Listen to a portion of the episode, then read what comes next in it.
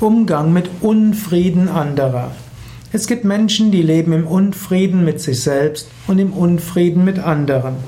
Dir ist ein Anliegen, friedvoll mit anderen umzugehen und du willst anderen Menschen auch zum Frieden verhelfen. Was kannst du tun? Es gibt da verschiedene Möglichkeiten.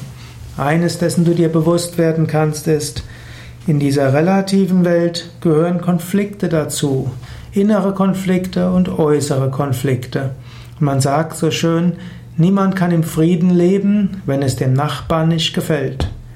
Stimmt zwar nur relativ, aber eine gewisse Weisheit ist schon dabei. Es gilt auch anzuerkennen, dass Menschen wachsen und dass zum Wachstum auch Unfrieden dazugehört. Manchmal gibt es Menschen, die hohe ethische Ideale haben und diesen ethischen Idealen nicht ganz gerecht werden. Konsequent ist Unfrieden. Manche Menschen haben sich widerstreitende ethische Ideale, führt zu innerem Unfrieden. Unterschiedliche Menschen haben unterschiedliche Anliegen, die ihnen wichtig sind. Auch das führt zu Unfrieden. Und der eine, der hat hohe ethische Ideale und dem anderen geht es darum, sich und seine Familie irgendwo ein gutes Leben zu, zu gönnen, was auch immer sie darunter verstehen. So gibt es viele Gründe für Konflikte im Inneren und Konflikte im Äußeren.